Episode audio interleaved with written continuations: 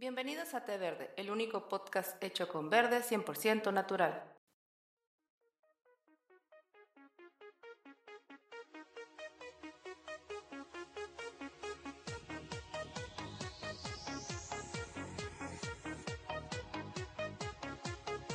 Hola, ¿qué tal amigos? ¿Cómo están todos? Bienvenidos a Té Verde Radio, con los mejores éxitos de 1990. Aquí tenemos a nuestros compañeros de siempre. Tenemos a Ascor por allá, ¿Qué onda, chavos? ¿Cómo están? a Poncho, reportándome desde las instalaciones de Ensenada. perfecto. Y tenemos a Aaron por allá también, no por nada el menos importante. ¿Qué onda? ¿Qué onda? Pues, TR, de, de- perdón, así son las cosas. Eh, Té Verde Radio, ah, transmitiendo a 50.000 kilohertz de, potencia. No me acuerdo qué eran. Si- No, creo que sí eran kilohertz. Creo que sí, pero te lo sí. Este, pues, en, esta, en este capítulo especial, número 20, que hoy vamos a recordar los años de 1990, donde había unos chicolillos por ahí que tenían una banda que se llamaba Nirvana. El dólar está a 3 mil pesos. Ándale, todavía está El, muy el peso tenía tres ceros más. 3 mil pesos, no es a 3 pesos, da 3 mil pesos. 3 mil pesos, hombre, con eso comprabas una tortuga ninja. Ujú. No, no, serán 3 dólares lo que Sí. costaba. Ok, No, chicos. 5.99. Ok, chicos, pues eh, muy buenas tardes, muy buenos días, conforme nos estén escuchando, hoy miércoles. Pues sí, así es, chicos, hoy vamos a hablar un poquito sobre eh, aquellos años, ahora sí como la serie, esos años maravillosos que nos tocaron vivir algunos. Algunos solo lo recuerdan en, pe- en pequeños este, lapsus brutus de sus, de sus pequeñas cabecillas. Pero los que lo vivimos, los divertimos, nos los pasamos muy bien. Así es, chicos. ¿Cómo la ven? Vivimos la, la época, vivimos la época de oro del, de la cultura pop, prácticamente, ¿no? No diría tan así, 80, ¿verdad? 90, 80, 90, Noventas, de pero oro. Oh, No hay que ser tan- no hay que ser tan presumido, o sea, está curado en los 90, pero ah, no es como que. tenemos Es que que Todas, defenderlo. todas, todas las épocas tienen lo, bueno y lo malo. Tienen Así es, que, que, que quien platica como le fue en la feria, ¿no? Es lo que dicen por ahí. Sí, o sea, por ejemplo, si dices de que la época de los noventas, cuando el dólar pasó de 3 mil pesos a 10 mil, a Sí. 10, luego a 10, y luego le quitaron 3 ceros y Ajá, la y- final de te apuesto que- 94. Te apuesto que en 20 años, cuando digan, no, en, en el, en, el dos- en los 2020 van a decir la época del TikTok. No creo que estén Ándale. orgullosos de eso, ¿eh? no, no, se van a, se van a se van a acordar, güey. Esa época no pasó. La Pues quién sabe, todos los, todos los glam metaleros siguen bien orgullosos. de- Pero no se compara. Porque tienes que, o sea, a veces se las quedas el ridículo y te acuerdas y no todo el mundo se avergüenza, es como que, pues sí, hacía ridículo, pero me divertía. ¿Qué- qué Tenía mi, mi cabello afro de, de, de, de micrófono, pero orgulloso, ¿no? ¿Se, dan cuenta que, que si viajáramos al pasado, a los noventas, creo que moriríamos en el intento por no, no sabíamos cómo funcionaba la radio?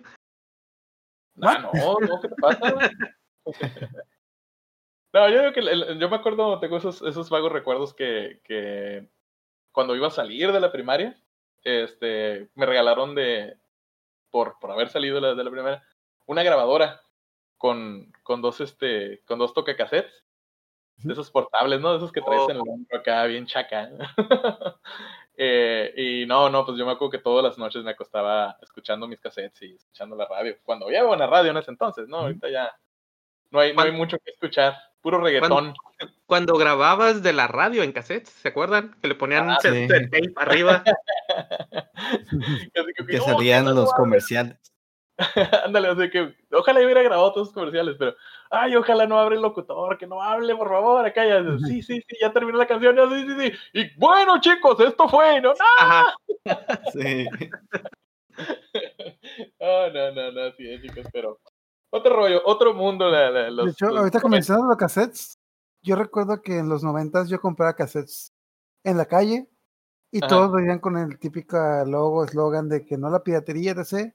Ah, y no, no fue sino hasta pero, que pues, mi hermano, que- sino hasta que mi hermano llegó a comprar un cassette en una tienda de, no sé si era Walmart o Calimax o no sé qué, sí, que no, me di no- cuenta que todos los cassettes que yo tenía eran piratas, porque, Sí, ajá, porque no, no la venía- etiqueta, ¿no? ajá, o sea, es que venía la etiqueta, pues, eh, impresa, pero lo que yo notaba y lo que se hacía raro es de que los cassettes que yo compré en la calle no venían con el librito, o sea, por lo general el cassette, igual que los. Y bueno, no sé si hoy en día los CDs te vengan con el arte, pero pues Sí. casi siempre en los 90s, 2000 te venía eh, la, pues, el cassette o el disco y te venía con un arte. O sea, con un librito con, sí, sí, sí, sí, pues sí, sí Con las letras de las canciones. con las letras, canciones, la información del disco o un arte, algo. Y los que yo compré en la calle, pues no venían con eso. Y es fue que, ah, ¿por qué Eran- no me viene con eso? Era nomás una hojita, ¿verdad? Así doblada Ajá. en la caja. Sí, Ajá, y luego, y si venían, si venían pintados, venían pintados en el cassette, pues el logo, pero era como con stencil y que, y que lo pintaron a brochazo o algo así. Ajá, o sea, no tenía como que esa calidad, o sea, se notaba. Con el tiempo yo me di cuenta de que esos cassettes que compraba en la calle, aparte que eran más baratos, obviamente, por eso los compré en la calle, eran piratas. Y yo así como que, ah, con que eso es la piratería. No, pero era, era otro rollo, hijo. Era- me acuerdo cuando yo sí me tocó comprar varios este, CDs originales. Me acuerdo que era una odisea ir a, a la discoteca Silvia en ese, en ese entonces. O ya después, este, en el, ¿cómo? Tercer mundo. Entonces tenemos recuerdos muy locos de esa, de esa discoteca. Bueno, de esa, porque era discoteca porque vendían discos. Ah, bueno, Yo pensé que hablabas, pensé que hablabas de México. No, es que en había- en había un puesto donde vendían música que se llamaba Tercer Mundo, que está a un lado de un Ajá. lugar donde vendían cómics que se llamaba Neurona Comics. Negrona Comics. Ajá. que, era- que lo recordaban, que muchos lo recordaban como un centro de aparición por ciertas cosas que pasaron ahí. ¿En, en lugar de los cómics? Sí. Neurona sí. Comics, eh, no tanto por el local, sino por. mm, El que la atendía. ajá. Luego, a lo mejor cuando tenemos un. ¿Vale la un- pena, un- vale la pena hablar de eso, Ricardo? ¿Vale, vale la pena mencionar eso o nos lo saltamos? Yo creo que luego un, un episodio de, de anécdotas de Mexicali. Ándale, estaría Mm, bien. no Ajá, sí, no, pero es- es- ahí donde comprabas todas esas cosas. Pero los, los comprabas como tres veces de lo que costaban, cara. Ajá. Es que digamos de que como en ese entonces, en los noventas, mm, bueno, anime, manga, cómic, cosas así, no los puedes, no era tan fácil comprarlos de primera mano. Independientemente de que los X-Men o los cómics populares sí te los vendían como que en las farmacias o en los lugares de venta de revistas, ahí te vendían como que, pues, realmente los dueños se iban a San Diego o a otros lugares a comprar cómics y VHS de de primera mano. Pero, por ejemplo, algo que ah, yo, yo llegué a ver ahí y que me gustó mucho fueron tres cosas. Tenían el artbook, bueno, no sé si llamarlo artbook, digamos, un libro que venía con toda la información, un libro de, la, de Matrix, de la película de Matrix, que venía con toda la información de, post, de preproducción y venía con el storyboard. Y el libro, pues, o sea, el precio de portada del libro eran, digamos, 20 dólares. En ese entonces, no sé cuánto está el dólar en ese entonces, pero digamos de que el precio de portada que venía el libro eran 20 dólares y yo pregunté cuánto era el costo y haz de cuenta que me lo estaban vendiendo en 30 dólares, a pesar de que era un libro usado y no, no usado, abusado de que, o sea, la típica, esos libros que tienen como que la típica portada como que para cubrirlo, ¿cómo se llama? El, para, el antipolvo Ajá. estaba rota la mitad, haz de cuenta como que lo abrieron mal y pues se, se notaba que no era nuevo. Lo llevaron ahí. O sea, y el precio de portada era 20 dólares. O sea, el tipo le costó 20 dólares, lo leyó, abusó de él y te lo estaba vendiendo en 30. Y otra vez que llegué a comprar como que un DVD, un DVD me lo estaban vendiendo también en 20 dólares, que era el precio de portada. Pero te cuenta de que tú veías el DVD ahí y, ah, quiero comprar ese DVD.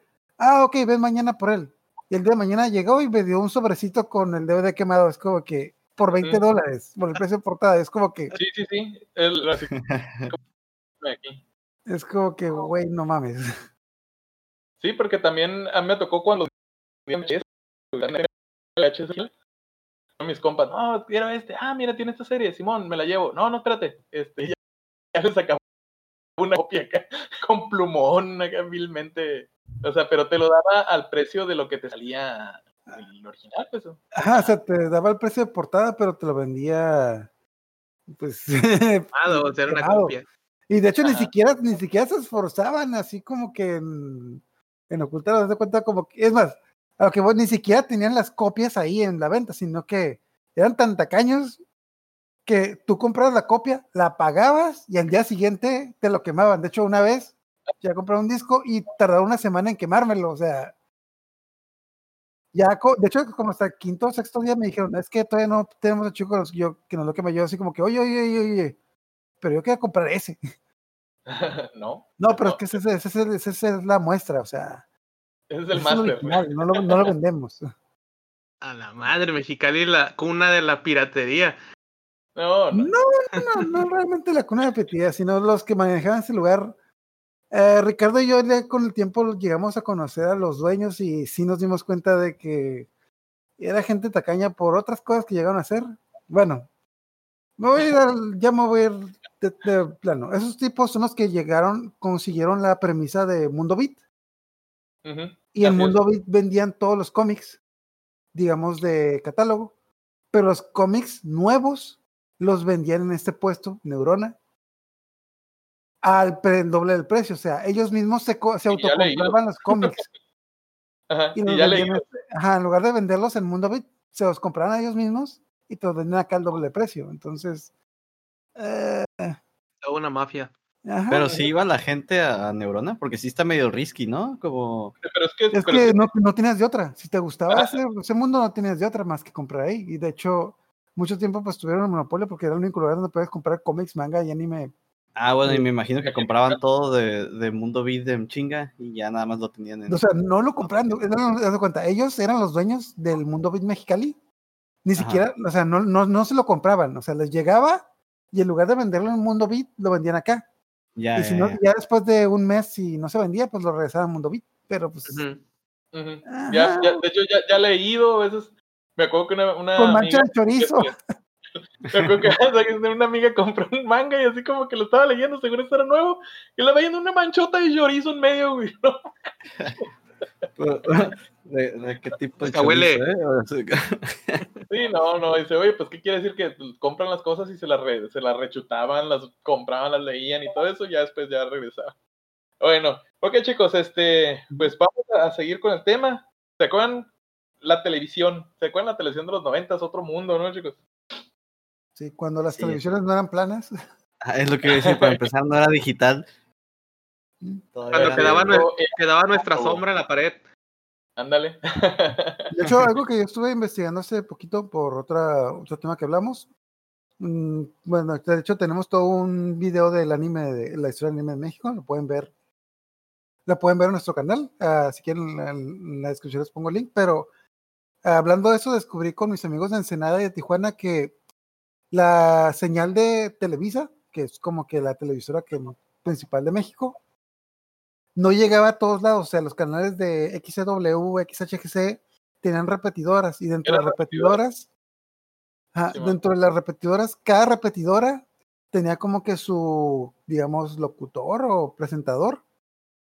Y muchas veces tapaban la programación original para, pues, para hacer programación local. Ajá. Ajá, de hecho, si, digamos, tú veas los comerciales de Televisa que te decían, ah, a las 8 vamos a pasar este programa. Y a las 8 te pasaron otro programa que era un programa local que hablaba de otra cosa. Ajá. Ay, yo llegué a odiar el, el- Hablemos del campo, güey. Odiaba Ah, ese maldito programa, güey. Nunca les Simón. tocaba. A mí sí. Ajá, Es que te- el, el pedo es de que te lo, paga- te lo pasaban en medio de un bloque de caricaturas, entonces como, ¿qué, qué, qué güey. esto? Ajá, así como, ¿qué? ¿Qué? No, yo no quiero hablar del campo. Yo quiero ver a mis personajes matándose. Ay, yo quiero ver supercampeones. Ajá, así como que no, no quiero, no quiero ver Hablemos del campo. Quiero ver a Oliver corriendo Fue por la 20.000 misma. sí, fue, fue, fue igual cuando pasaban el de Canal 5 al servicio de la comunidad. Ese pasaban por las mañanas, pero también pasaban en, haz de cuenta, en Mexicali tenemos, específicamente me acuerdo mucho de a, eh, a cierta hora, digámoslo así, las 6:45. No sé si por ley tenían que pasarlo, pero te pasaban 15 minutos de programación de partidos políticos mexicanos. Ah, sí. Ah, sí, sí, sí. me pero te acuerdo. lo pasaban de a era- huevo. No sé, ese es por ley, güey. Ese sí era por Ajá, ley. sí. Se lo pasaban de a huevo a mi, o sea, si son 15 minutos, te quitaban la segunda parte de, de un programa que tú estabas viendo de, de media hora. Sí, Por ejemplo, yo me acuerdo Ajá. como que programas, ah, un tiempo estuvieron dando Ren y Stimpy y creo que pues una de las cosas por las que no, me- no me gustó Ren y Stimpy es que yo nomás veía el principio del capítulo y nunca llegaba a ver el final porque pues te lo cortaban. Y también cuando pasaban no, las... no, no continuaban, pues es- al Ajá, o siguiente sea- ya, ya era otro episodio. es- Ajá, o sea, te- o sea eh, no sé si en algún lado lo daban completo, pero se notaba que era pegado así como que tú estás viendo y de repente ¡pum! ya, se ponía el video encima. Ajá. Así es. Y lo que, este, ¿qué, qué otras cosas también eran muy icónicas también? Pues yo me acuerdo que les, les digo, la- cuando, cuando estabas esperando las películas de los viernes, que normalmente en el Canal 5, los viernes a las 10 de la noche, te pasaban, bueno, pasaban el bloque de películas de terror. Este, pues que te las anunciaban, ¿no? Te, te tenían toda la semana anunciándote. ¿no? Ah, que, ese es cierto. Que te tenían toda la, la semana anunciándote la película y llegaba el viernes a las 10 de la noche y ¡pum! te cerraban el canal. Ajá. Sí, sí, sí. Por, como, ¿Por qué? O sea, Es que se, les- se les acaba- no, no pagaron la antena. se les acaban De las hecho, moneditas. De hecho, yo creo que sí ha, de- sí ha de haber sido por eso, ¿no? Como no ha de, ha de haber costado más de lo que las localidades tenían para pagar y por eso el tiempo Tal de aire vez, lo cortaba. Tal vez. No sé, estaba, estaba muy raro, pero sí, yo me acuerdo que muchas películas sí me quedé con ganas de ver más, pero pues, ¿qué se le iba a hacer? Horrenda la cosa. Nuevas, entre comillas, porque si la pasada ya tiene como cuatro años de, de diferencia. Sí, cabrón, no manches, este, no, fue, fue, fue cuando, cuando dijeron, ya no va a haber repetidoras, todos los canales van a llegar directamente, no, hombre, pues hicimos fiesta, cabrón. No es como que lo hayan anunciado, o sea, simplemente llegó y ya. No, sí lo anunciaron. ¿Sí? No, sí. bueno, yo no recuerdo. No, les, no tengo, les tengo una muy buena pregunta. No tiene tanto que ver con los noventas, pero estoy seguro que fue los noventas cuando les pasó.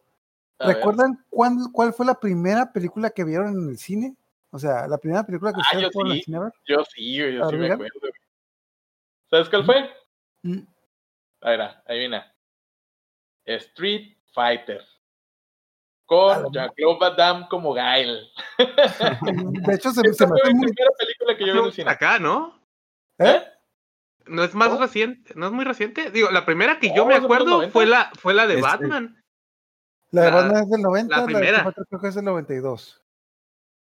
Y, y ajá, Street Fighter creo que es del 92. O no, creo Sí, que es del 92, 94 más o menos. Pero... Entre 92 y 94, porque por ese, por ese tiempo también salió la de Mortal Kombat.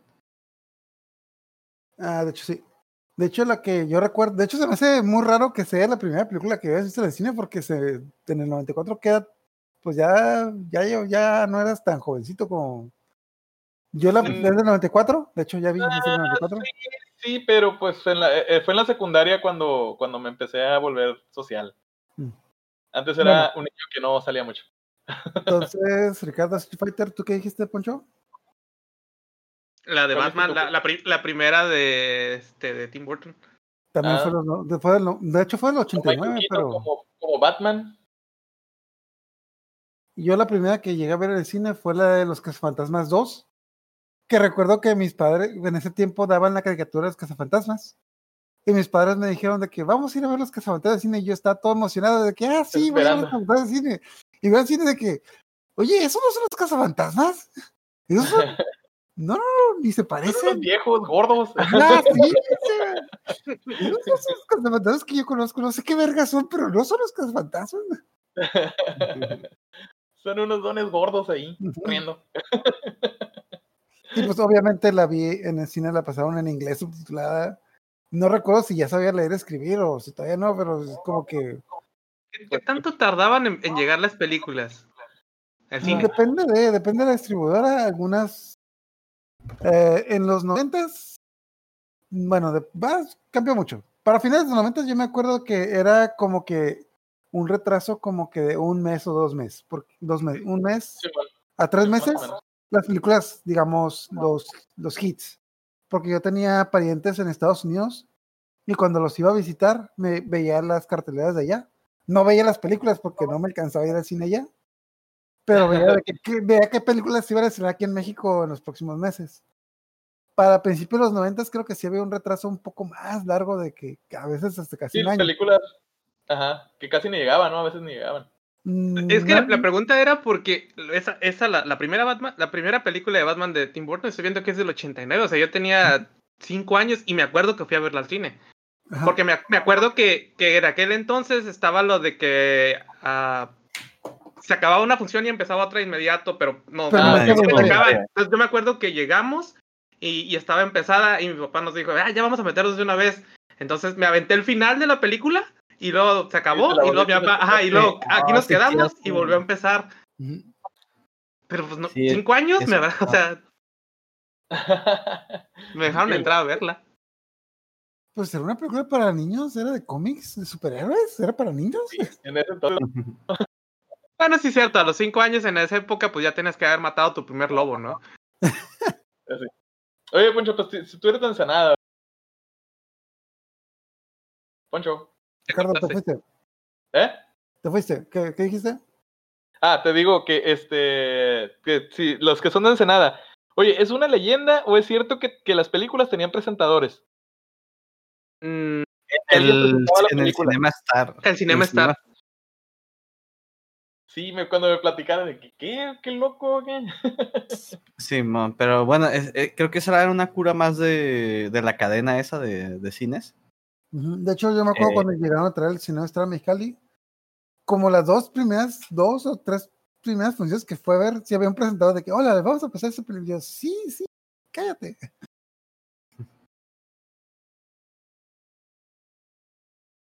no me acordaba de eso, del presentador del Cinema Bueno, ¿cuánto llevó, cuánto tiempo duró el Cinema Star en Ensenada? Porque yo... No sé, y luego aquí, en Ti- aquí en Tijuana también hubo y duró mucho tiempo. Pero creo que fue, al de hecho creo que fue al mismo tiempo que quitaron el Senada que quitaron el de acá. Es que Cinema Star lo compró Cinépolis. Yo me acuerdo mucho porque estrenaron Cinema Star en Mexicali. Me gustaba el Cinema Star en Mexicali. Pero al año lo compró Cinépolis y le quitaron el letrero. Y le cambiaron el letrero. Pero me, me daba cura de que no sé si hasta el día de hoy eh, los azulejos del suelo formaban el logo de Cinema Star. Entonces, hasta el día de hoy, si ves viendo ese logo, si te, si te paras en el segundo piso, se sigue viendo ese logo. Ah, ok, ok. Va, va. Bueno, pero regresando al tema, ¿qué más, qué más había en los, los 90? Tenía traumada la gente. La televisión por cable. Ah, sí. Dijo MTV. Ajá. Lo que decía Ricardo hace rato de que una cosa fue cuando dejamos de tener repetidoras nos prestaban como que la señal directa de pues de Televisa, el DF, pero ya fue como que un boom cuando eh, vino la televisión por cable y nos dieron como que MTV, Fox, pues Y, las- e inter- los- internet de alta velocidad también, ¿no? Con, eso nunca llegó en los 90, sí llegó en los 2000, en los 90 Bueno, era sí. todavía- Sí, cierto. En los 90 era todo el pinche teléfono, o sea. Yo recuerdo que en mi casa llegamos. ¿Alguien de ustedes tuvo internet en los 90? yo sí. ¿En, los, ¿En el 99 o en el 2000? No, como desde el 96 o algo así. ¿Tus padres eran ricos o qué? No, pero teníamos las claves de la del Telnor o algo así. No, no sé si. Telmex. Ah, eso. No, en ese entonces sí era Telnor ¿Ya- todavía. ya Telnor? No, primero fue Telnor, ¿no? Teléfonos del Norte, que fue cuando se lo regalaron a Carlos Slim. Creo En Ensenada rolaron que- las claves. Pero, ¿eso fue en los 90? ¿En los 90? O sea, cuando Ah, fue, fue tercero de secundaria. en tercero de secundaria está, estoy en los yo- 90. Yo iba, yo iba en, en la primaria, como en cuarto de primaria, y ya teníamos las claves de. Es que creo que, bueno, no sé, de, no, la neta, yo no sé de dónde la sacaron, nada más este la rolaron y ya. Bueno, no sé, o sea, bueno, según yo, el internet, eh, los, no- tener internet en los 90 era un lujo porque pues era nomás era por teléfono. Yo, yo en mi casa, digamos, tenía internet hasta el año 2000, 2001. Sí, yo creo que fue así. Fue, fue, ajá, yo también. Principios de 2000. Ah, sí, sí, sí, pues miren, yo lo que, lo que yo me acuerdo, este, aunque el internet en sí, no, sí, ya fue, los no, no, ya fue como en los 2000, porque yo me acuerdo que estaba en la preparatoria cuando, cuando empezamos a meter lo que fue el internet. Pero, eh, ¿se recuerdan de, de los, los discos del AOL? Sí. El American, Online, American Online. ¿Se acuerdan de esos? Pues yo me acuerdo que un, un camarada llegó y este. Eh, camarada Eh, Carlos. Eso ya fue en el 2000. eh, Sí, Realmente bueno, sí, sí, fue no, en el no 2000. hablemos de eso. Pero es que les iba a platicar mi aventura de cómo viví por tres años de, por internet gratis. Ujú. pero bueno, entonces lo tomamos. Gratis, entre comillas, pero pues eso ya no son los 2000, o sea. Ajá, bueno, está bien. Antes de. Sí, no, no. De hecho, yo, el, el- sí, básicamente el internet lo conocí hasta después del 2000. Ajá, de hecho, yo recuerdo que, pues, por ejemplo, lo que decía en la primaria, yo me acuerdo que yo iba a una escuela privada y los que eran así como que riquillos, cuando te pedían que hicieras una investigación, pues, los que la, antes era como que no ibas a internet, ibas a la papelería de que, oye, me vende la, ¿cómo se llama? La monografía, La monografía, de, ¿no? de Miguel Hidalgo, la monografía de esto, la monografía de los dinosaurios, etc. Y de repente llegaba el riquillo que tenía internet y todavía tenía impresora de color Ah, con sí, sus impresiones todas pixeleadas, pero no, es que, profe, es que yo investigué en, eh, ni siquiera en Wikipedia, o sea, en, Carta. En-. En Ajá, carta. La encarta, que te o la sea- regalaban cuando comprabas tu compu. no, o sea, la, la encarta ni siquiera ocupabas internet, había, no, ¿qué, qué, qué cosa de investigar? el, el Netscape. Ajá, a lo Mm. mejor, era- es que No, Yahoo, es- no, era- es ya- el ya navegador. ya me Era, acordé. era Altavista, ¿no? el, el, busca- el buscador que estaba luego no, ya no me acuerdo. Ah. Yahoo es el- era el buscador que estaba de moda ese entonces de que, no, profe, es que yo busqué en Yahoo y me dijo que los dinosaurios no se originaron este día, se originaron este tal día. Y es como que, ah, caray, pero pues yo tengo la monografía que dice que dice esta otra cosa y, y la compré en la balsa de la papelería y la no me ha mentido. Clásica, ¿no? Ay, no, no, no, no. Pues bueno, chicos, otra cosa también que en, en los noventas eh, marcó muchísimo y mar- marcó muchas generaciones, los cómics, y aquí tenemos a un fiel seguidor de los cómics. A ver, Poncho, Sí, ¿Qué te acuerdas? digo, dos, dos eventos icónicos y ya por ahí platicamos en un episodio también, la muerte de Superman. Sí, Oh, de hecho, el- me acordé que ni, aunque no leía los cómics, te lo pasé en la, tele con los comerciales. Ajá, Ah, sí. ajá, Ajá, sí, sí, sí, lo anunciaron. Lo que pasa es que la muerte de Superman fue un evento que realmente movió al mundo, o sea, era, era un ícono de los cómics y que la, la editorial se arriesgó a, a matarlo con tal de vender. o sea, y fue algo que sacudió al mundo. Y, lo, y, lo, y luego lo curioso es que al siguiente año, Batman, Batman, este, Nightfall, cuando Bane le rompe la, la columna, Ah, ¿no? Ajá. Entonces, bueno, sí, de hecho, de hecho, desde que mencionas eso, lo malo es que DC se volvió adicto a, a hacer esos hits y ya después de un rato como que no pegaban tanto Sí, verdad. o sea, el- la muerte de Superman y, y la caída del murciélago fueron los iconos. Ya de ahí en fuera, así como que dices, ah, ya, ya estuvo, ¿no? De hecho, y, también, fue- y también aprendimos que, pues, nadie está muerto o lisiado para siempre en los cómics, ¿no? Excepto el tío Ben. Ay, cállate. Nadie está ¿Se dan muerto cuenta que. Batman era, era ¿cómo, cómo está el meme este de la maldita lisiada? Le pudieron haber dicho a Batman. De hecho, lo que, lo que dijiste de está la muerte de Superman y la caída de, la- de Nightfall, la que cuando Batman quedó en silla de ruedas. Y yo diría que el que tuvo más pesadez es la muerte de Superman, porque cualquier persona que conoce sus cómics se acuerda de eso, pero no cualquiera se acuerda de lo de Nightfall. Porque, ok, si es un evento importante, alguien que conozca bien los cómics lo, lo va a recordar, pero no mucha gente se acuerda de eso porque siento que lo manejaron muy mal. A mucha gente no le gustó el nuevo Batman, si Ah, lo ves ajá. hoy en día, como que dices, ¿ese Batman? ¿Ese era Batman?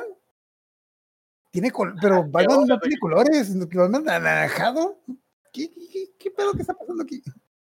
Pero bueno, a lo, a lo mejor sí van a saber de, del evento nomás por la, las películas, ¿no? Si vieron las películas también. ¿Alguna película pasó eso? Sí, en la de, en la de Christopher Nolan le rompe la Bane le rompe la espalda Ah, pero no pasa como que, bueno, es que no pasa, No, sí, no pasa igual que en los cómics. no, no hecho. pasa ni remotamente igual, o sea, los cómics fue como que un año en el que cambiaron a. Hubo un nuevo Batman, pasaron muchas cosas, todo lo que pasó. Ajá, fue cuando Grayson se, se tomó el manto. Ajá. Luego, que ahí fue, fue, fue lo del terremoto o fue después lo del, te- lo del terremoto, lo de. ah, que hubo un terremoto en Ciudad Gótica y que todo se fue al, fue al diablo. Cuando el ex Luthor era el presidente de Estados Unidos y cosas así. Cuando se, la ciudad quedó aislada, ¿no? Ajá. Que sacaron novelas, ajá, también fue por lo mismo, por los noventas también. Y Bueno, de pues bueno, hecho- Así, mencionando eso de Batman en los noventas, pues lo que le dio el impulso a Batman en los noventas fue la serie animada de Batman. Así es. Eso. Ahí, ahí lo que sigue fue la serie animada de Batman, que pues hasta ahorita sigue, sigue siendo un icono. O sea, esa, esa serie, Ha envejecido absolutamente. nada. Nah, ajá.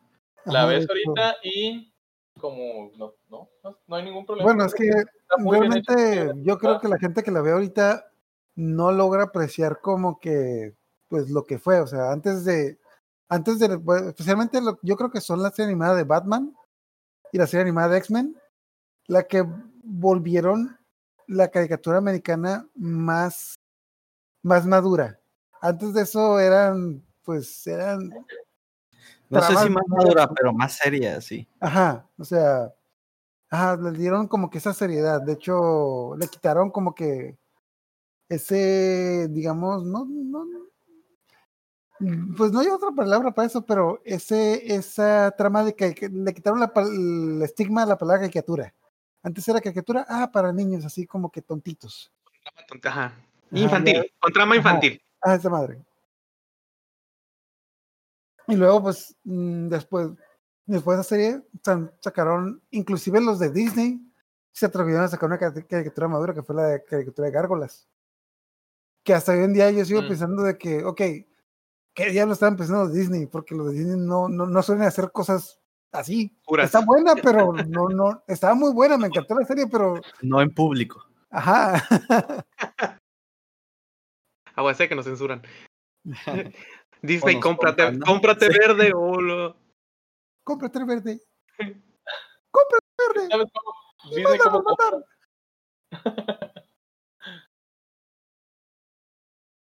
Del lado de Marvel, eh, pudiera ser este un, un evento, mm, pues al- algo icónico, fue la, la, la saga del clon de Spider-Man, que es cuando salió el, el ah, ¿cómo se llama el Spider-Man clon?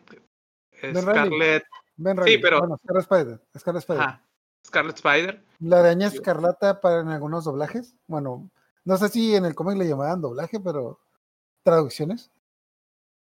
Traducciones, exactamente.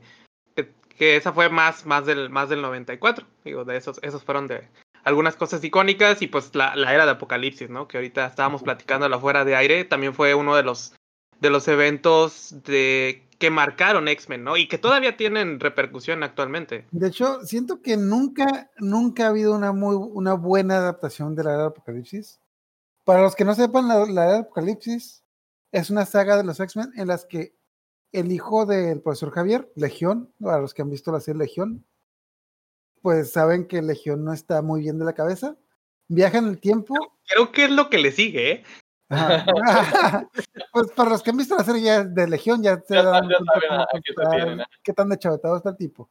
Ok, Legión, el hijo del profesor Javier, de repente se le bota la canica y dice, ¿sabes qué? Voy a viajar, voy a viajar al pasado y voy a matar a Magneto para que mi padre pueda tener su, su futuro, su presente de un mundo con los mutantes libres. Entonces, a grandes rasgos, Legión viaja al pasado, intenta matar a Magneto, pero en el momento que intenta matar a Magneto, el profesor Javier se pone en medio y accidentalmente mata al profesor Javier, de tal manera que dos cosas principales, bueno, pasan varias cosas, entre ellos, como Javier nunca existió, nunca se formaron los X-Men, pero es Magneto quien formó a los X-Men, pero también cambian muchas cosas y Apocalipsis él logra dominar el mundo porque los X-Men formados por Magneto no eran este grupo tan unido como lo hizo el profesor Javier. De hecho, en el primer ataque que hace Apocalipsis, domina el mundo pelada. Lo no interesante. Ajá, o sea. eh, los- bueno, eran los, a pesar de que eran los mismos personajes, el grupo no estaba tan unido. ah, pasan muchas cosas, muchas cosas pasan de diferentes maneras. De hecho, si en esos cómics se, se dan cuenta que los personajes no son tan. mm, no son tan heroicos como en los cómics actuales, de que primero que nada, el alumno número uno de, de Magneto, en lugar de ser Cyclops, era Gambito. Y Gambito se salió de los X-Men cuando, cuando Magneto se casó con Roche, porque Gambito está enamorado de Roche. Eh, Cyclops, que es el líder de los X-Men en este universo, es uno de los. Técnicamente, técnicamente es algo difícil de explicar, pero es uno de los cuatro jinetes del apocalipsis. O sea, los villanos. es- Está, está interesante esta manera como ciertos villanos se volvieron héroes y cómo ciertos héroes se volvieron villanos. Y también lo curioso es de que cuando se acabó este evento, todos los cómics de Marvel los convirtieron dentro de este evento. Si tú lees los, los Avengers, digámoslo así, entonces leíste Ave- Avengers número 99, el Avengers número 100 era dentro de este universo y los, los Avengers no se formaron porque Magnet, perdón, eh, Apocalipsis mató al Capitán América, se murió Spider-Man, de los Cuatro Fantásticos se murieron Ben Riley y Red Richards, nomás quedaron los hermanos. Pasaron un montón de cosas y la verdad no siento que hayan hecho una buena adaptación. Cuando salió la película de la serie de Apocalipsis en el cine, Ay, no, no, no. yo estaba esperando eso por el No hablemos de cosas tristes, por favor. O sea, hasta empezando por el título que le pusieron, yo, yo me acordé que pensaba en. De hecho, la película anterior, cuando salió esta de Days of Future Past, el momento en el que le disparan a. que está esta escena donde está Magneto, Mystique y el profesor X. Yo estaba esperando que Mystique le disparara al profesor X y se hiciera hacer el apocalipsis, pero no. No, no, no, no. Los de Fox siempre se van a la segura. O sea, arruinar a los X-Men. Ok. Nomás en resumen, si el día de hoy tienen acceso a, si pueden leer esta saga, es muy buena saga. eh, hasta el día de hoy siento que es la, la única saga de X-Men que he leído, el único evento de X-Men que he leído completo. Hasta cierto punto, pues es fácil leerlo porque es autoconclusivo, entre comillas. Pero pues den, den una leída a este evento, está muy, muy bueno. Así es, chicos. Y otra cosa, ya después de que, de que quedaban las, pe- eh, salían las películas en el cine, ¿dónde las podíamos obtener de nuevo? Aparte de en el Neurona Comic. Y no, y era Netflix. Ajá, y no era Netflix, y después se arrepintieron de, de no haberlo hecho. De no haberlo Blockbuster. Videocentro, Televisa. Pudo haberlo sido, pero no, no, no se atrevieron. Ah, Videovisa, Videovisa era. Ajá, sí, que era, era la competencia directa del videocentro. Así es, pero creo que, Pues- creo que más que, más que eso, el videocentro que eh, eso sí estaba en todas las ciudades, ¿no? Mm, Es que eran cadenas, de hecho todas las, ah, bueno, a lo que el- creo que lo que quiere decir es de que estaban estos lugares donde tú rentabas las películas, que hoy en día pues ya están, esos lugares, la mayoría de estos ya están muertos, pero las tres principales cadenas que existieron en México creo que fueron Videovisa, Videocentro y Blockbuster. Macro Videocentro. No, Videocentro y Macro Videocentro es lo mismo, pero Videovisa, Videocentro y Blockbuster. Videovisa fue el primero en morir. Videocentro más o menos le hizo la competencia a Blockbuster, pero creo que Blockbuster fue el que duró más tiempo existiendo. Así es. Creo que fue lo que todavía fue, se resistieron un poquito más, ¿no? Sí, aguantaron un De hecho, buen rato. punto y, punto y aparte, hasta principios de este año todavía existe un videocentro en México. Y hasta ¿en principios México? de- en México existe un videocentro todavía. O sea, Wow. Hasta Ah, principios de año yo, le, yo, yo investigué la noticia y hasta principios de este año, 2020, todavía existía un videocentro. No sé si todavía exista. Y hasta principios del año pasado todavía existía un blockbuster en Alaska. A principios de este año como que corrió el rumor de que lo cerraron, ¿no? Todavía no, no lo puedo confirmar, pero pues está... al- Según yo, según yo, este John Oliver estaba patrocinando ese blockbuster para que no lo cerraran. Ujú. Pero Sí, no, no, sé querían- qué tan, no sé querían qué tan ahí reciente fue. Que le donaron los canciones, los canciones de Russell Crowe. El, el último Ah, sí. blockbuster que hay está en Oregon. ¿Cuál? ¿Qué? Está en Oregon. ¿Está en El- Orejón. El, el que sobrevivió, Black Blockbuster Location on the Planet. el blockbuster que sobrevivió, dicen por ahí. Al señor Ya- yo, yo creo que ya, es- ya es un museo esa. Ah, de hecho, lo, lo que mencionó Aaron es de que John Oliver les donó los calzones de Russell Crowe de la película de Cinderella. Ujú. Una larga historia, de- una larga historia muy ridícula, pero tiene cierto sentido. Si quieren, luego busquen la Last Week Tonight. Ahí está en YouTube. Ajá. Y si, y si buscan Russell Crowe y calzoncillos, ahí lo van a encontrar. Van a, va a salir Russell Crowe en calzoncillos, pero también, como en la tercera noticia, va a salir lo de cuando Donald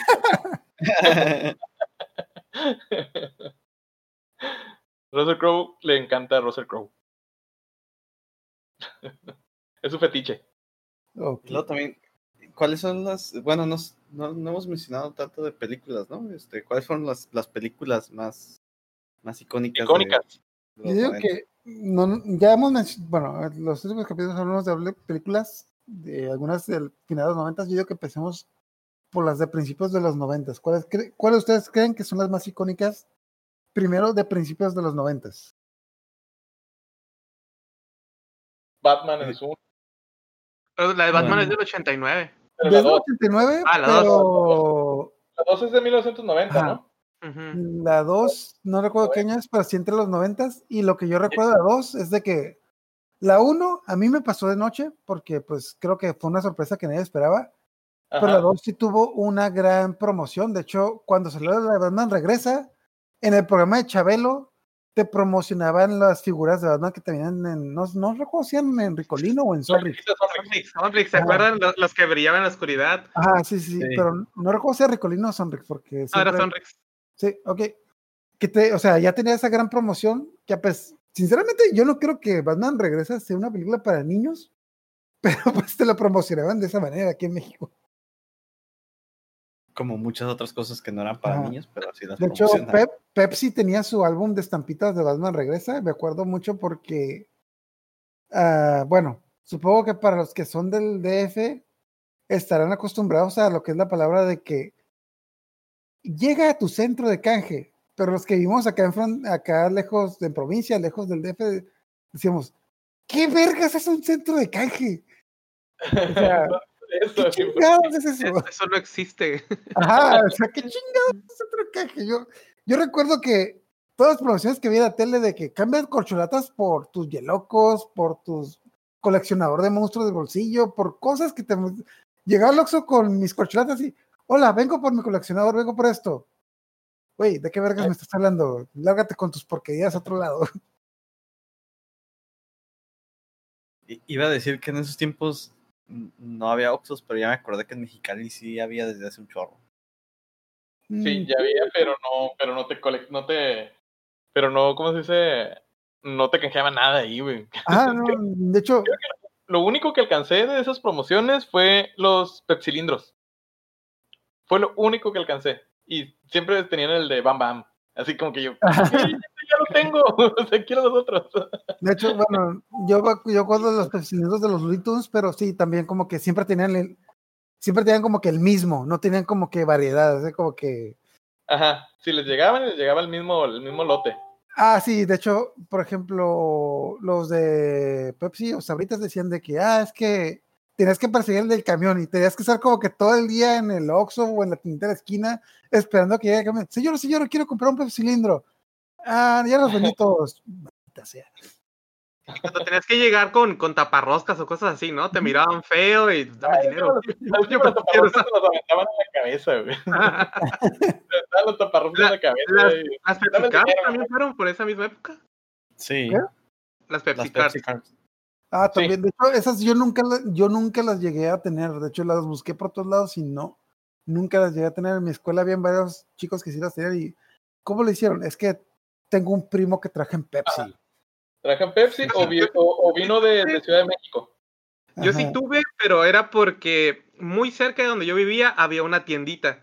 Y entonces yo desde la ventana de mi casa podía ver cuando llegaba el, el- el camión de la Pepsi. Ah, lo que agarrabas ahí. Sí, yo sí me acuerdo, y sí me acuerdo que sí tuve un montón, tuve un, buen bonche, quién sabe dónde quedaron. Sí, De hecho- porque las Pepsi Cards estaban muy chilas, ¿eh? Están muy padres. De hecho, las Pepsi Card, bueno, lo, eran las de Marvel Comics, ¿no? Que eran como Ajá. que, pues realmente eran tarjetas, algunas eran holográficas, algunas eran normales, pero pues eran, a final de cuentas eran tarjetas, eran impresiones lo, lo, lo que se me- a mí se me hacía interesante y por los que lo- lo- yo las quería buscar era porque la parte de atrás tenían como que la biografía del superhéroe o la de del cover de, ah, de la- imagen que traía. Y- Pero ¿se acuerdan, ¿se acuerdan la, la mecánica por la que la vendían también? De cómo lo usaban para jugar. No, Ah, que no te parabas, las eh, ponías paradas y las ¿no? aventabas. Ajá. La, la ponías contra un- una, una pared y con otra la aventabas y las que derribabas, esas te las quedabas. Así como que no hagan eso. se Las dañan. Eran Como como los tazos. Sí, los tazos.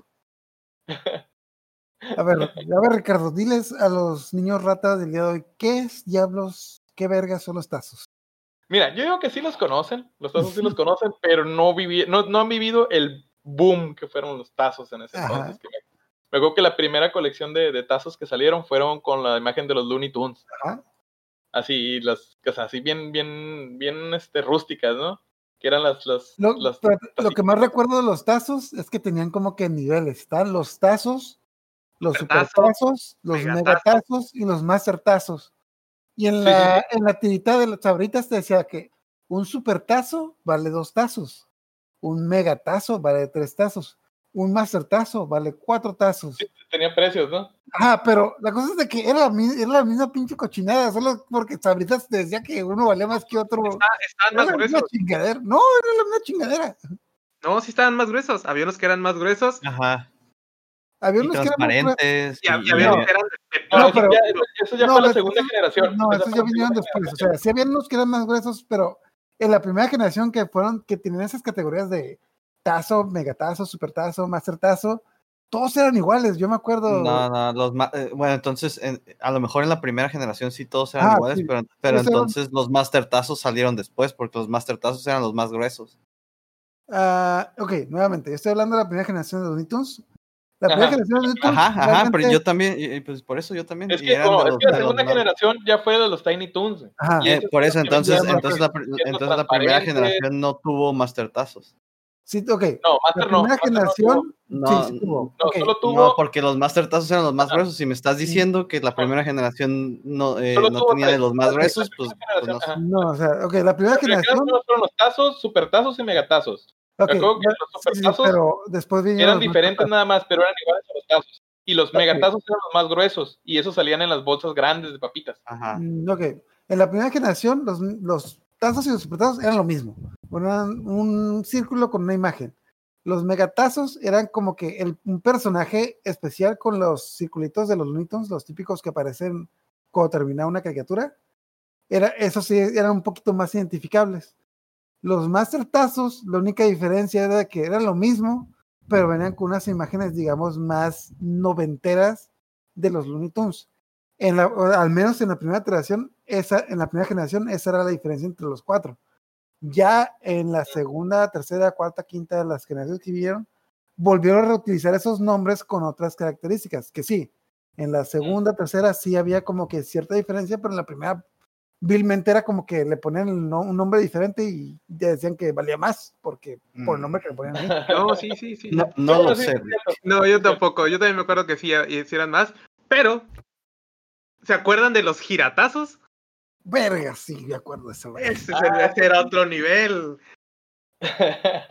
Ok, una- un, punto, un punto importante. ¿Te das cuenta que todas las pinches mecánicas que tenías ahoritas para jugar estos juegos de tazos eran casualmente hacían que tus tazos se rayaran y se maltrataran? O sea, como que estaban diseñados para que, ok, vamos a diseñar estas cosas para que se desgasten y tengan que comprar más papitas.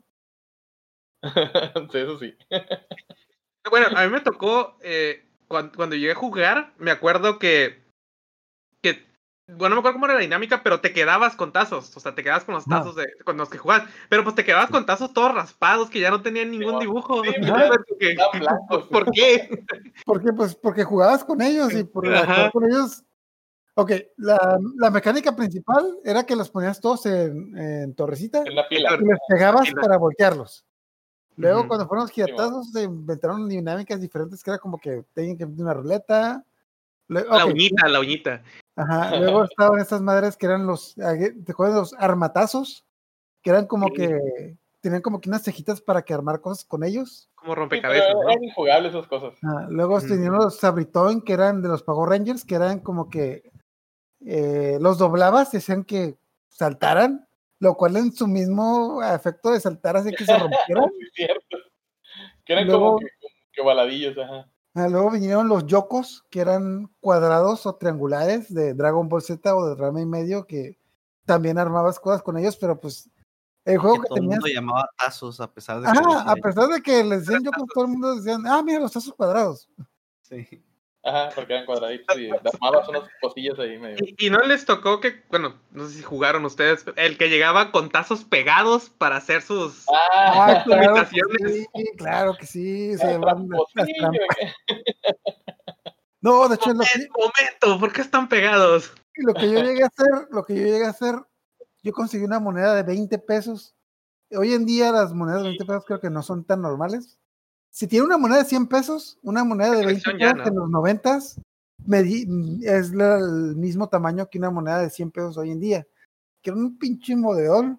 Con esa madre yo jugaba, los volteaba y nunca cambié esa moneda de que volteaba los tazos, pero les dejaba la pinche marca de la, de la moneda porque estaba pesadota.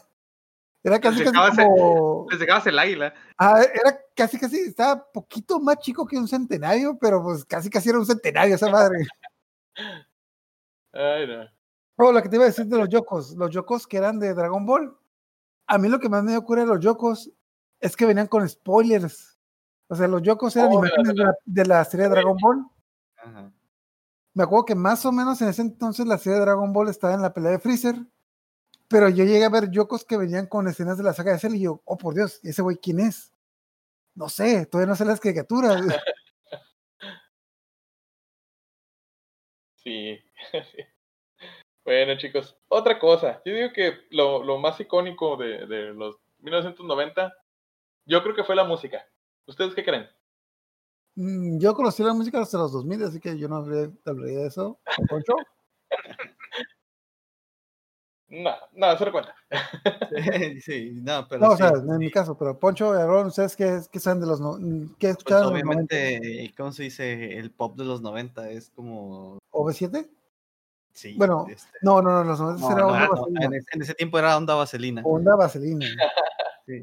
Por Y- favor. Y, pues, ¿y cómo se dice? Y, y- ¿qué más? Timbiriche, pero ya cuando estaban grandes. Los Sí, no, todos, magnetos. todos los desintegrados de, de Timberiche, ¿no? Que hicieron su, se fueron por, por este, por cantar por, como solistas. Pero Ah, Glo- Gloria Trevi, Gloria Trevi. Gloria Ándale, Trevi, y- también. Y Garibaldi también. estaba, estaba ahí la Gloria Trevi gestando ahí su, su, este y el, ¿cómo se llama el otro? El, Su harem. La casada. Están Sí, armando su también, harem, ¿no? ¿O ahí. fue más para enfrente? ¿Qué? Es el, ¿Cómo se dice? Es el, el- la inspiración de todo otaku promedio. ¿Waifu? Tener su propio harem. Ah, ok. Ay, no, ¿Cómo no, se no, no. llama? Sergio Andrade, ¿no? Sergio Ay, Andrade, es cierto, güey, súper, súper. Eso- y eso también pasó en los 90, ¿no? Sí, de hecho, ok. En los 90 era esta fecha, era esta época en la que si eras, ah, si tenías tu propia disquera, si tenías tu propia televisora, tenías tu harem de mujeres. Y no lo digo en el buen sentido, lo digo en el sentido de que Digo, de blancas. No creo que sea buen buen sentido en ningún No, contexto, ¿eh? No, es que hay, hay gente que, es que hay gente que hoy en día identifica harem de mujeres de que, ah, obviamente el tipo tiene. No, harem de mujeres es en el sentido de que, güey, tenemos que irnos a Brasil porque nos está buscando la policía en la calle. De hecho, hasta el día de hoy, hace poquito que salió lo de. Salieron muchos escándalos de los directores de Televisa, de que llegaron a hacer como que mm, esas cosas eh, que tenían como que sus o sus entrevistas de. Sus entrevistas con menores de edad que, a ver, a ver, pues, ¿cómo decirlo de forma am- amable? Mm, Sus entrevistas como las que hacen Pornhub hoy en día. Ay, En los cara. noventas hacían las entrevistas de Televisa y de las disqueras. Que hace poquito, no, no me acuerdo a qué director de Televisa le llegaron a hacer una entrevista de que, oiga, ¿y por qué hacían eso en los noventas? Ah, lo normal, eh, o sea, las chicas querían trabajo. se podía. Y como que la entrevistadora intentó decirle que no, que esto estaba mal. No, era normal, yo lo llegué a hacer y no tiene nada malo. Que a ver, señor, eso esa cosa sexual. No, Es que los puritanos hoy en día no entienden que Eh, pues es que eran uno que tiene tiempos, dinero puede. Eran otros tiempos donde se solapaba pervertido. Ah, No, de que te lo, te, si tenías pedos, como tú manejas los, los noticieros, te los tapaban. Sí, ¿no? Ey, ¿Qué fue eso? ¿Qué, qué fue un tiro? ¿A quién mataron? No, no, Ricardo, ya no estamos en los noventas. eh, Ahorita no te por esas cosas. Pero la rana está en Tijuana. Dije, ¿a quién ajusticiaron ya que están hablando demasiado? Pues, pues música de los noventas, en mi caso, eh, escuchaba Korn, Metallica, Guns N' pero eso ya Roses. Los miles, ¿no? A finales de los noventas, principios de los 2000, yo me acuerdo que todavía estaba en la, en la secundaria, escuchaba esas, esas bandas. El, el Family Values 98. El, el, el- el- El el primer festival. teletón, el teletón de los noventas. Oh, sí, ¿Esto es cierto. ¿Empezó? Sí, de hecho creo que el primer teletón fue del 97. Porque, ok, ya me acordé, un icono del, un icono de la cultura pop de los noventas, esta chica Faye. Una cantante que tuvo un auge en los noventas, más o menos como que... Sí, que, que- No, que sí, se hizo- fue- Acaba de tener su segundo aire, ¿eh? 16 años. Ah, tengo como 5 o 6 años, pero no, no, es como que en el 97, 98 fue como que un icono de los adolescentes, pero... eh, yo en Instagram. ¿Cómo? Busquen su Instagram. Tuvo su segundo aire del año pasado. Ya ha tenido como 5 años, la tipa quiere seguir siendo... Ajá, sí, ha sacado como que más discos, pero era un icono como No, que- no me refiero a la música. Oh, No, pues es que ella, ella empezó este, diciendo que, tenía 16 años, ¿no? Y el último resultó que ya tenía como 23. Ajá, de hecho, Como 20. ahí tenía, tenía 20 ella tenía 21 años cuando empezó su carrera, pero le dijeron que dijera que tenía 16 años porque Pues sí, Sí, chavos. para que se vea como que. que- Eh, para los que hayan visto a cualquier pinche telenovela de adolescentes de Televisa como Rebelde, Luego 6 o cosas así, se darán cuenta de que esos chavos no tienen 15 años. Entonces, eh, ¿Fue ella la, la que se peleó con Nadal Ramones? Sí. Precisamente por lo de su edad. se pelearon por muchas cosas, pero A lo mejor. de hecho creo que creo que eso es más una leyenda urbana que otra cosa porque eh, en ese entonces el último programa que tuvo de otro rollo del Ramones en el canal XQW fue una entrevista con Faye. Y mucho tiempo se pensó que cancelaron el programa porque se peleó con ella y etc. Pero no, realmente el detalle es de que no se canceló el programa. Simplemente consiguió que lo pasaran a Televisa. Y pasaron como que, no sé, dos, tres meses en lo que hacían como que su nuevo stage, su nuevo formato. Pero era una leyenda urbana, nomás es como que fue la última invitada del programa de otro rollo en XQW. Y mucha gente pensó que lo cancelaron por eso, pero no, de hecho también en ese entonces Faye ya estaba de salida, y era como que el 90 y 98, 99, y no, en mi caso. Ajá. Sí, pues ya me acuerdo que para esos, para esos entonces, este, pues uno como, como pequeño adolescente, yo me acuerdo que tuve mi primer crush con un artista. A lo mejor ¿Sí? los que son, de- eh, eh, ahorita los que están en Tijuana, sí, güey. Yo estaba enamorado de Linda, no sé si se acuerdan de ella. Oh, sí, sí, sí. Eh, ¿Linda no es la misma que Belinda? No, no, no. No, no, Linda era. Sí, sí, ya me acordé. eh, Linda era una chica que venía de Tijuana. Sí, que tenía sus álbumes que eran, tenían mucho arte de Happy Face. Ándale, y que usaba muchas mochilitas. Ajá.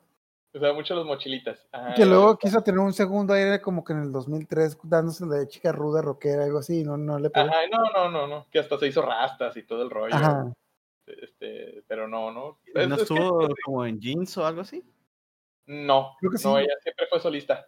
Bueno, mm, a a lo mejor no, pero tenía como que ese mismo estilo, ese es un estilo de música parecido. Ajá, que le, que le quiso, como que quiso rockear mucho, pero no, no le, no le salió. Oh, ya me acordé, no, no estaba en Jeans, pero tenía una canción que se llamaba Jeans. Mm, sí, Blue Jeans, algo así. Ajá. Algo así, se- algo así se llamaba. Pero sí, yo creo que fue mi primer Mm, crush. como que- Ni idea. Desde que me pongo mis jeans, jeans, jeans, jeans, es como Algo que... así. Ajá. Ah, de hecho, recuerdo esas letras de que, en serio, es- de ese entonces, en los 90, cuando estaba de moda el pop no se necesitaba mucho para hacer una canción, simplemente necesitabas un sintonizador. Y como que, a ver, agarra un diccionario y a ver qué palabras riman. Y si no riman, pues lo vamos a rimar, a ver. Así es. No, no, no. Otro, otro rollo, como diría por ahí el buen Adal. Quiere monólogo. Que de hecho en los 90 me tocó toparme a Adal Ramones en, en African Safari. Estaban grabando algo ahí. ¿Qué es African Safari? African Safari es un es como un pues un safari, valga la redundancia, en Puebla. Eh, un mini safari, mejor dicho, este, es como zoológico y, y supongo que ahorita ya no es este políticamente correcto, pero en ese tiempo tenían leones y cosas así. Pero los tienen libres, pues, o bueno, no libres, libres. está- los tienen Ajá. en un área mucho más grande, pues entonces en lugar de que ellos, de que tú pases y los veas en jaulas, este, tú pasas como en el carro, todo enjaulado y ellos te ven. Ah, pensaba que pasabas caminando de que, ah, era un como que esa madre los juegos del hambre o la purga. De que, ok, deme 100 dólares y córrele como la chingada porque ahí viene lo... No, sí, Y entonces pero te tocó, te tocó conocer al icónico Adal Ramones. Sí, bueno, pues sí, supongo que sí conocerlos con cuenta, ¿no? Estaba del otro lado de una, de una cerca y nomás nos saludó así de, de lejos. con su rifle. No, es que, es que lo que no supiste que era un, era un chango que tenían ahí. Ah, ya sé, ¿no? Estaba el Adal. A ver, bueno, "Ah, de no, hecho, creo que, creo que este es un punto muy bueno que hay que decir. O sea, supongo que hay gente que no, hay gente que no sabe qué es otro rollo. ¿Quién nos puede decir qué es otro rollo? Otro rollo. Mira, pues yo digo que fue un programa, Planeta fue muy icónico de los noventas. Lo que yo me acuerdo, yo no me lo perdía. Este, ya después cuando, cuando empezó, se infectó por la, la curada de Televisa, ya fue cuando valió gorro. Pero al principio, pues sí era un programa muy juvenil, que lo Sí. conducía este conductor, que ya muchos lo conocen porque ya es ese viejito ridículo que, que a veces sale en, ciertos programas. Pero en ese entonces, pues sí era joven, que tendría que unos veintitantos años. Sí, yo creo. Mm. Treinta y pocos o... Ajá, Que veinte lo que- muchos, treinta pocos acá. a lo que Este, yo que primero pasaban en XQW, o sea, ajá, que era otro canal que, que, que es un canal de Monterrey, pero el- tenía un formato, digamos, único. como- es un formato era diferente tipo que tenía en tal Televisa. show, ¿no? Tal show, ajá, en- bueno, mejor, Este- mejor dicho, un formato diferente que tenía en XHGC, ajá. eh, Canal 5. El XQW era Canal 9, de, canal, digamos, el nombre de canal original. pero fue el primer, no sé si fue el primero, pero al menos el más popular que trajo ese formato de Estados Unidos de el Late Night Show, Ajá, de que sí. era, era un show que daban noche y que trataba pues de mm, básicamente un presentador que te hablaba de cosas, no, no sabría decirlo de otra manera más que un presentador que te hablaba de cosas. Sí, y una sí, de las, una de las cosas más icónicas era el monólogo, que básicamente era el, el presentador hablando durante media hora o casi una hora de un tema. Y en ese entonces te llamaba la atención porque no había ni, nunca en ningún programa te pasaban más de 10 minutos sin pasar comerciales, pero ese monólogo no. te lo pasaban completo sin comerciales. Ajá, así es. Completito, y luego pues eran temas, pues temas, pues muy generales, pues. Ajá, temas generales. En un principio, de hecho, cuando tú- como tú dices, en XQW sí, sí hablaba como que de temas, digamos, de interés, o sea, mm, hasta cierto punto temas políticos, entre comillas. Pero ya cuando pasaba a Televisa ya, ya fue, como que temas más así de agarrar cura, ridículo, de comedia. ajá, de- más cómicos. Pero lo que sí lo, le- lo que sí yo siento que sí levantó mucho a Adal Ramones fue que en un principio se hablaba de, de temas políticos en tono de comedia, a final de cuentas, pero como que te, ganaba el hecho de que sí, ese, ese tipo tiene razón, de que está hablando como Sí, que de- está muy curada. Ujú. Sí, era muy cercano, ¿no? A la gente. o- Pues, es que fue como, fue como que el inicio de lo que podríamos llamarle ahora el stand-up. Sí, Ajá, de hecho, de hecho. Ajá, era como que, como que los, los pininos del stand-up en México, básicamente. ¿De cuánto, ¿Cuánto duró otro rollo? Diez, recuerdo que duró más de 10 años, pero no. no Chingo, yo sí, sí, cuando vi el número de cuántos años duró, dije, no mames, yo no me acuerdo que duró tanto. Creo que duró ¿Estarán 16 los monólogos años. en, en YouTube? ¿Cómo? Sí, yo digo que sí, ¿Está- sí, hay. ¿Estarán sí, los sí, monólogos? Eh, está- bueno. está mucho- de hecho, yo me acuerdo que cuando, cuando surgió Winamp, que no recuerdo si fueron los 90 o los 2000, eh, bueno, cuando surgió Napster, una de las primeras cosas que bajábamos yo y mis amigos eran los monólogos. Porque, sí, Mira, el, el- los, inicios del podcast. ajá, Ajá. bueno, pues. Digo, yo bajaba los chistes de Polo Polo. otro rollo. era como que, de hecho, era como casi lo mismo que un monólogo, duraba casi, duraba casi lo mismo que un monólogo era el Ramones. Sí, pero con más groserías, diría Bart Simpson. Oh, los Simpson, los Simpson, Ajá, el- los el Simpsons. icono de los 90.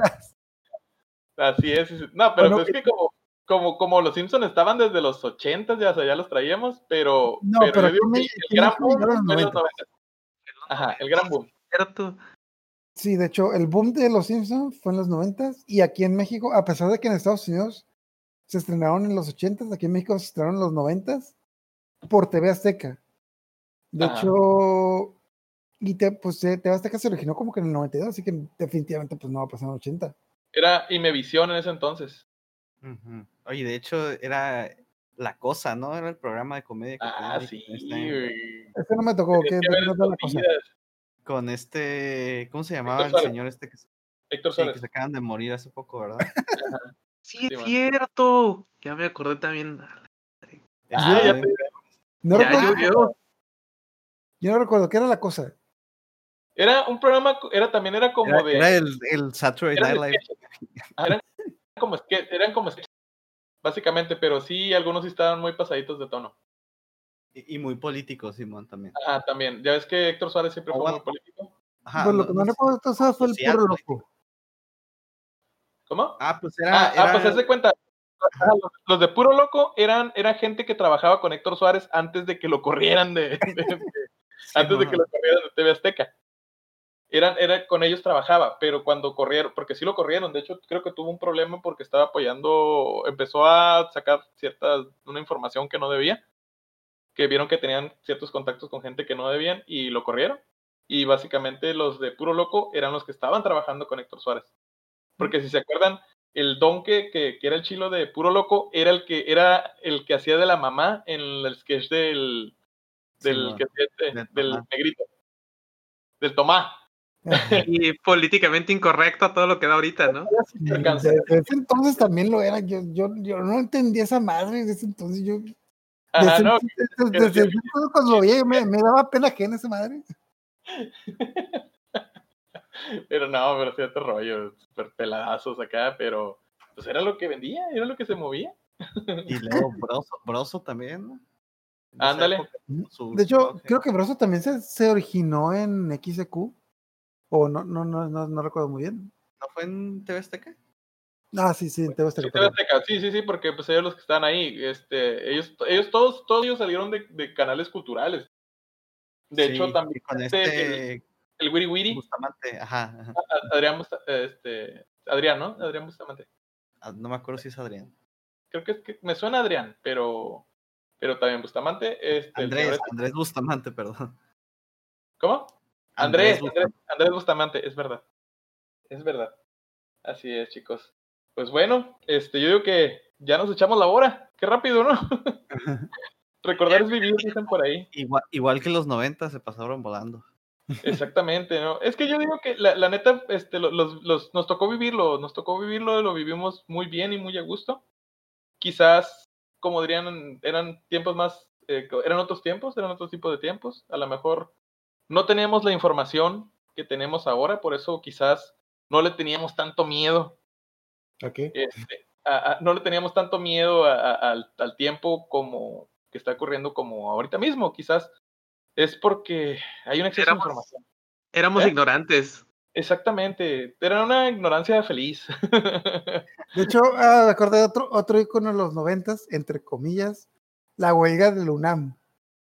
Creo que Ah. fue en el 96, 97, cuando los estudiantes de la UNAM Sí, hicieron sí. esta huelga que históricamente, bueno, en ese entonces yo no alcanzaba a entender la, el alcance o eh, la importancia de esta huelga que hubo en la UNAM, Ajá. pero pues mucha gente cuando pensaba la huelga de la UNAM pensaba en el incidente de Tlatelolco y pensaba que iba a terminar de una misma manera, pero a final de cuentas creo que, la, bueno, total, los estudiantes de la UNAM se pusieron en huelga y creo que duró, no sé si un año, dos años que... ¿Llamaba el líder?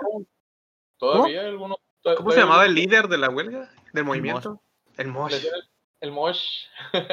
No recuerdo, pero la, la cosa es de que duró mucho y este, digamos, incidente, entre comillas, lo que la repercusión que tuvo en la historia de México es que fue un incidente que no acabó en violencia, o sea, que no acabó con muertos, o sea, todo el mundo estaba esperando cualquier, que en cualquier instante, de hecho, volviendo al otro rollo, ah, me acuerdo mucho de que uno de los chistes que tenía Adal Ramones muchas veces de cuando decía de que, ah, no, tienen que tratar bien a los niños, porque si no tratan bien a los niños se van a volver paristas de la UNAM. O sea. Sí, sí, al final de cuentas lo como chiste, pero sí era algo que pues representaba una, un temor actual, que era todo el mundo estaba esperando que en cualquier momento la policía o el gobierno fuera con el ejército y pues masacrara a estos estudiantes. Y como los sacara, ¿no? 68. Pues de hecho creo que lo último fue hace poco, eh, que creo que hubo una revuelta, pero es porque ya en los campos de allá de la UNAM, o sea, era, o sea, la, la- UNAM se volvió tan autónoma que, que, o sea, que pues no había, o sea, tiene una, tiene una autoridad, pero pues todavía hay ausencia, claro, ¿no? O sea, ausencia con autoridad. Pero el rollo es de que ya había, se, se infiltraron varios grupos de venta de drogas y cosas así. Y Ah, punto que- aparte. No, desde entonces, de los noventas también, también había como que esa sospecha de que había muchos, mucha, eh, digamos, menudeo, ¿no? Era como que, cuando tú dices sí, drogas, sí. te imaginas como que no, no, era menudeo, o sea, sí, estudiantes que se echaban ahí como que sus... Se echaban su porrillo. Su porrillo el fin de semana, etc. Ah, se echaban su Pero- carrujillo por ahí. Ajá. Pero en ese entonces, Sí, pues la, sí, pero la a final de cuentas, lo, bueno, ah, nomás para terminar ese tema, mm, terminó en un que los policías arrestaron a los líderes, pero fueron desarmados y en teoría sin violencia. O sea, obviamente sí hubo violencia, sí, pero pues, no hubo muertos. No hubo muertos. Era, era como que, siento que fue un, Era temor. Ajá. ajá, era, siento que fue como que un, un buen, buen paso en la historia de México. Bueno, un buen paso hubiera sido que se, se solucionara sin violencia, pero al final de cuentas no hubo muertos, no hubo detenidos, bueno, hubo detenidos, pero no hubo Pero- como que, No, no niveles no hubo esa históricos. masacre que hubo en Hubo otras, 68. Ajá, Exacto. Y qué bueno. Fue del, fue del 99 al 2000. Miren, cambio de- fue el cambio de milenio. Ah, mira, el brinco. Fue para Ajá. cerrar. Y nuevamente, volviendo a eso, yo conocí esta, esta huelga por otro rollo, porque en otro rollo Adal Ramón lo mencionaba en varios sus monólogos. Sí, pues era chiste recurrente. Pues sí. Es rolling gag. pues bueno, chicos, yo digo que, que así como se fueron los 1990, cuando se fueron los 90, pues creo que nosotros también ya nos toca irnos. Este, pues un saludote a, a nuestro compañero David, que pues ahorita no pudo acompañarnos, pero está eh, con nosotros. No ocupo en la máquina del tiempo. Ajá, así Nada más es. eran el- 400 en el DeLorean. Así es, chicos. Este. Pues mm, de parte, bueno, un saludo a Leo y Gaby, que son mis compañeros de juegos de mesa, que nos están siguiendo muy seguido en nuestros videos, que siempre nos dan like y siempre nos comentan. ah, muy qué bien. bueno, chicos. Muchas gracias. así. Gracias. Saludos. Así, así como el meme, los tenemos aquí, en el corazón. en el corazón. y pues bueno, chicos, otras cosas que también hay que les quiero recordar es que nos pueden seguir en las redes también. Este, nos pueden escuchar en Spotify, nos pueden ah, escuchar en ah, Apple Podcast, en Google Pod- Podcast todos los miércoles. Y pues también nos pueden ver en YouTube, pero ya no- ahí sí ya nos pueden ver eh, los días jueves. Y también pueden seguirnos en la página de Facebook de Té Verde Podcast, donde pues ahí van a ver todas nuestras notificaciones, este, van a ver también los, los ah, cuando haya este capítulo nuevo, pues ahí lo vamos a subir. Y pues también pueden leer todas las entradas que tengamos de los episodios en tverdepodcast.com. ¿Qué les parece, chicos? Muy bien. También recuerdo Ah. que to- todos los lunes tenemos capítulo de anime en nuestra sección de monos chinos, nuestro Así podcast es. donde hablamos de puro anime.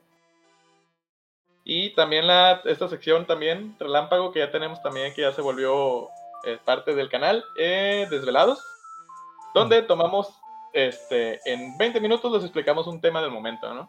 Este, así que, Y Este, lo, no y lo hablamos a las 2 de la mañana. Por Ajá, pero- pero eso- ese, ese capítulo es, ese capítulo es sorpresa porque como no lo tenemos, este, como no lo tenemos eh, agendado, ese puede ser una horita, otro mañana o quizás la próxima semana, siempre y cuando No. tengamos un tema relevante. Es, co- es como la, la Inquisición española. Nunca lo espero. Anda, Ajá. nunca lo- De hecho, preocúpense cuando lo vean porque algo importante pasó. De que a la madre se murió el presidente. Ah, Ándale. No se pierdan el, el- el que tuvimos la semana pasada. Este fue mm, de un tema muy este, este, ¿cómo se puede decir? Este Ascor? Controversial. ¿no? Una película de zombies controversial. mexicana que va a salir próximamente, muy interesante, que sigo pensando que mm, necesitamos una buena película de zombies mexicana. Así es. Así que no se lo pierdan, analizamos cuadro por cuadro el, el, este, el tráiler de esta película. Pues bueno chicos, un- muchas gracias eh, y pues, ¿qué les parece si nos vemos el próximo episodio? Vale. Nos vemos chicos. Bye, bye. Like, suscríbanse. suscríbanse, bye bye.